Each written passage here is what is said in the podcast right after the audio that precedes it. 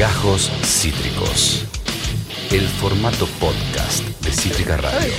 Eh, creo que nos han hecho creer, ¿viste? Este tema de que la religión es algo meramente catequista, ¿viste? Sobre todo los que no somos creyentes. Yo siempre lo digo, soy un envidioso de los creyentes y de las creyentes. Yo me encantaría creer que hay algo después y que, y que si uno sigue ciertos eh, pilares en la vida, de golpe puede reencontrarse en un lugar como el, el Edén eh, con las personas que, que, los acompañó en esta vida terrenal. Me encantaría creerlo. Realmente, no, no, no, es ironía. No, no, no tengo la fe. Eh, a veces yo decía esto de no, bueno, porque creo en la ciencia. Después aprendí que mucha gente de ciencia que reza hay muchos médicos que rezan o médicas que rezan. Digo, es mucho más complejo y entretenido de lo que queremos. Es mucho más caleidoscópico de lo que queremos. Pero aparte de esto, eh, justo por una nota que estoy escribiendo eh, respecto a, a, esto, pensaba un poco cuánta política hay en esa reunión de eh, Cristina con los curas villeros, cuánta historia.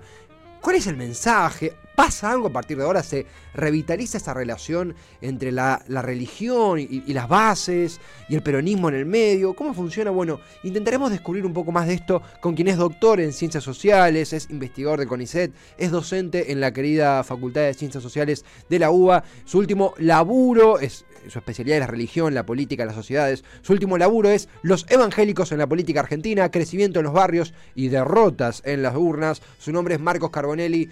Hola Marcos, ¿cómo estás? Acá Esteban en Cítrica, en Avellaneda. ¿Cómo, cómo estás? ¿Cómo venís? Todo bien, ¿cómo estás?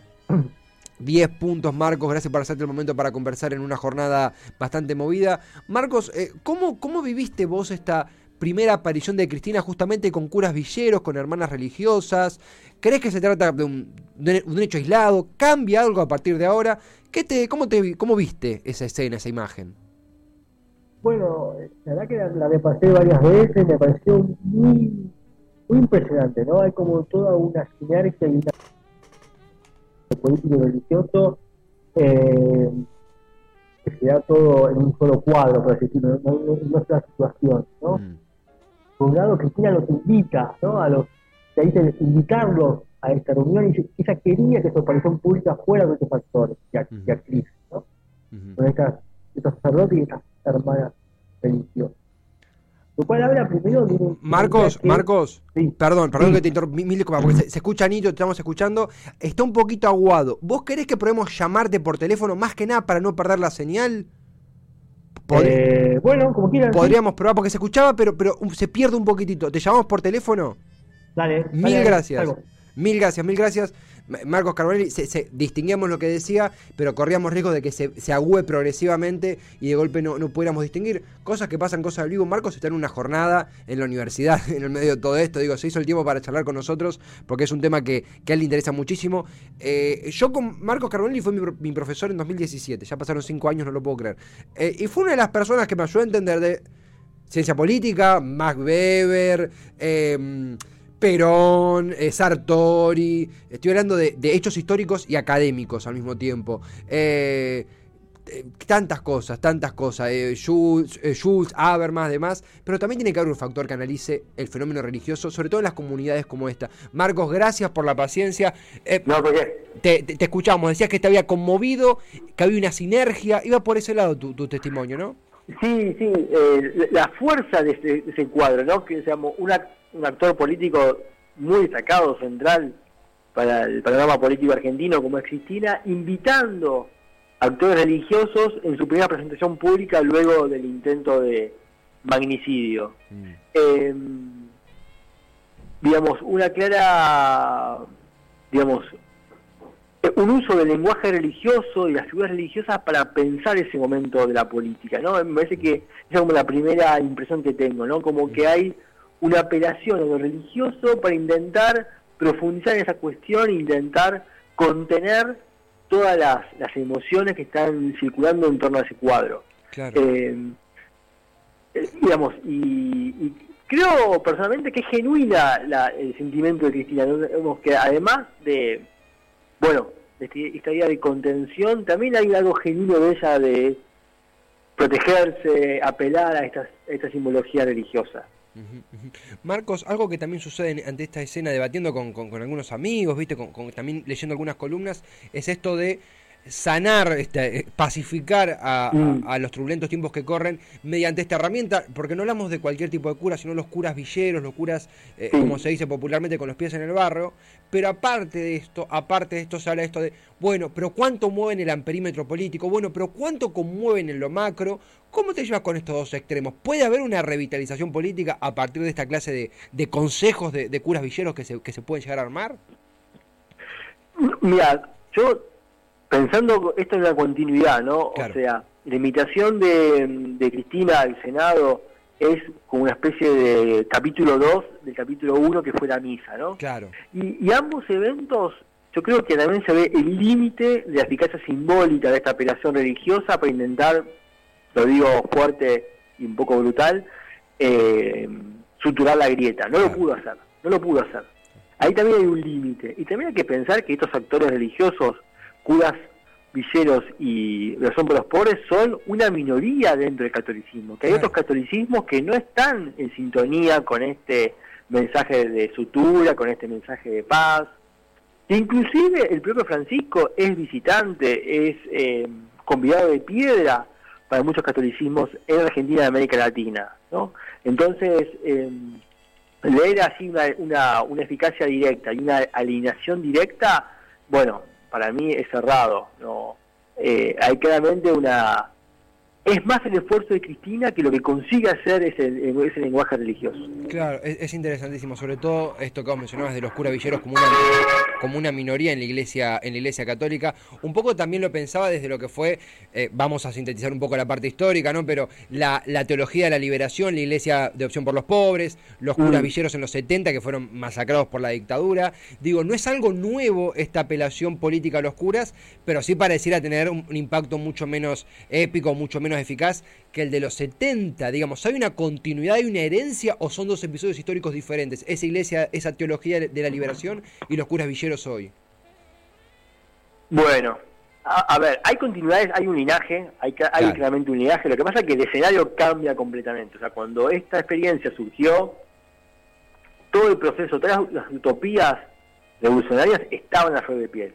No, la revolución cubana, el mayo francés, estaba todo ahí eh, en plena efervescencia. Hoy vivimos momentos totalmente otros, ¿no? No hay una efervescencia, hay una crisis de los proyectos de izquierda, eh, las derechas neoliberales y derechas más conservadoras avanzan y copan terreno, inclusive en el campo popular. Es otro escenario, es más una resistencia, es más un eh, recalcular para ver hacia dónde se puede redireccionar el espacio que un proyecto, digamos, que tiene una utopía clara, un objetivo claro, que tiene una línea clara. Eh, inclusive, digamos, los proyectos más, si se quiere, progresistas en la iglesia y en el resto del concierto político religioso son minoría, son minoría, eh, y no consiguen masificarse, con lo cual es más un planteo, si se quiere, conservador de conservado que se tiene que una, una vanguardia. Ujú. Es interesantísimo escuchar siempre a- Marcos, que es Marcos Carbonelli, eh, doctor en ciencias sociales, docente en la Universidad de Buenos Aires, ahora mismo está en una jornada laboral, se hizo el tiempo para conversar. Marcos, com- eh, comenzando a cerrar, eh, consultarte por si nos diste ya una pincelada de, de tu visión al respecto, pero me acuerdo del discurso de Alberto, la cadena nacional de Alberto a horas de que intentara matar a Cristina, donde habla de convocar a los credos, entiendo que eh, extrapolando solamente a lo católico. Un poco me acuerdo que con algunos compañeros hablábamos esto de, che, bueno, tiene que suceder, tiene que haber una sintonía, esa sintonía que no está en la política partidaria, en los credos. Amén de la, de la información que, que se maneje y demás, ¿crees que puede haber una diferenciación de lo que pasa en los partidos políticos en lo religioso en cuanto a la necesidad de suturar a la grieta o, un poco como nos adelantabas, la cosa está un poco más chinchuda de lo que parece? ¿Cómo lo sentís? Difícil saberlo. Mm. Eh, yo tengo imp- es, es una impresión, es una, es una, una- una intuición más que algo eh, con datos empíricos. Obvio. Yo creo que nada que venga de afuera de la política va a poder suturar lo que lo que está pasando en la política. Claro. O sea, Claro. tiene que haber solamente una movida de los propios actores políticos. A ver, algo, algo ficcional. Una reunión, supongamos una foto Cristina Macri, Claro. va, va a poder, en un sentido, bajar los decibeles de esto, o que, por ejemplo, salga Macri a apoyar la investigación eh, que analiza las, las causales de, del intento de magnicidio a Cristina, algo así, únicamente, nada que venga de afuera, porque tengo la impresión de que todo lo que venga de afuera, inclusive el armado de tipo de ceremonias religiosas, va a ser, va a terminar siendo eh, deglutido por la grieta. La grieta funciona como una especie como de dinámica de, embudo que atrae, o de remolino que atrae a todo su alrededor y se lo tiene atragando. Eh, y, no, y no deja nada que, no, deja de hacer, no se puede domesticar desde afuera. Únicamente se puede domesticar y desarmar desde adentro de la política. Esa es mi impresión. No, sí, eh, eh, sí y es, y, es interesantísimo esto de no, no, nada fuera mismo de la política puede suturar justamente estas, estas desuniones políticas, un poco el, la, incapacidad parece una palabra medio fuerte, pero, pero el los credos no pudiendo hacer lo que la política no puede hacer, ¿no? Va un poco por ese lado, ¿verdad? Tal cual, es como un límite a su eficacia, simbólica, ¿no? un límite, un límite, claramente. Y aparte porque fíjate cómo rápidamente se partidizó el evento de la misa, cómo rápidamente se partidizó eh, el encuentro en el Senado con Cristina, también porque, paradójicamente o no, estos propios actores religiosos también reivindicaron una identidad política. ¿no? Entonces, bueno, eh, a veces estamos muy habituados a pensar cómo el religioso se proyecta sobre la política, pero también habría que pensar el otro lado, el, revés, ¿no? Cómo la política se proyecta sobre el religioso y lo disloca. Bueno, acá es un caso patente de esta segunda dinámica. Marcos, siempre, siempre es un placer, hace un, tiempo largo que no conversábamos, es un, gustazo y aparte estamos presenciando, lo digo como hincha, otro milagro que es que el Rojo viene ganando varios partidos, así que estamos dulces, que se mantenga eso, por lo menos algo bueno. Algo bueno, un milagro que hay que, hay que cuidarlo como una especie de plantita muy, muy, muy, pequeñita. Totalmente, Marcos. En serio, gracias por, por, por, el tiempo, eh, éxitos en la continuación de la jornada laboral, un abrazo y será hasta la próxima. Hasta la próxima, muchas gracias por el llamado. Placer, eh, Marcos Carbonelli. Marcos Carbonelli es doctor en Ciencias Sociales, docente en la Universidad de Buenos Aires y una de las personas más interesantes para leer, escuchar, hablar sobre religión. Eh, realmente, uno no sale de una clase, una charla con Marcos y no es aprendiendo algo nuevo como creyente o no creyente en lo que es la, dinámica religiosa en Argentina. Eh, un montón de frases que quedan ahí en la, en la cabeza para elaborar la política que tenemos. Esto fue Gajos Cítricos. Encontrá los contenidos de Cítrica Radio en formato podcast en Spotify, YouTube o en nuestra página web.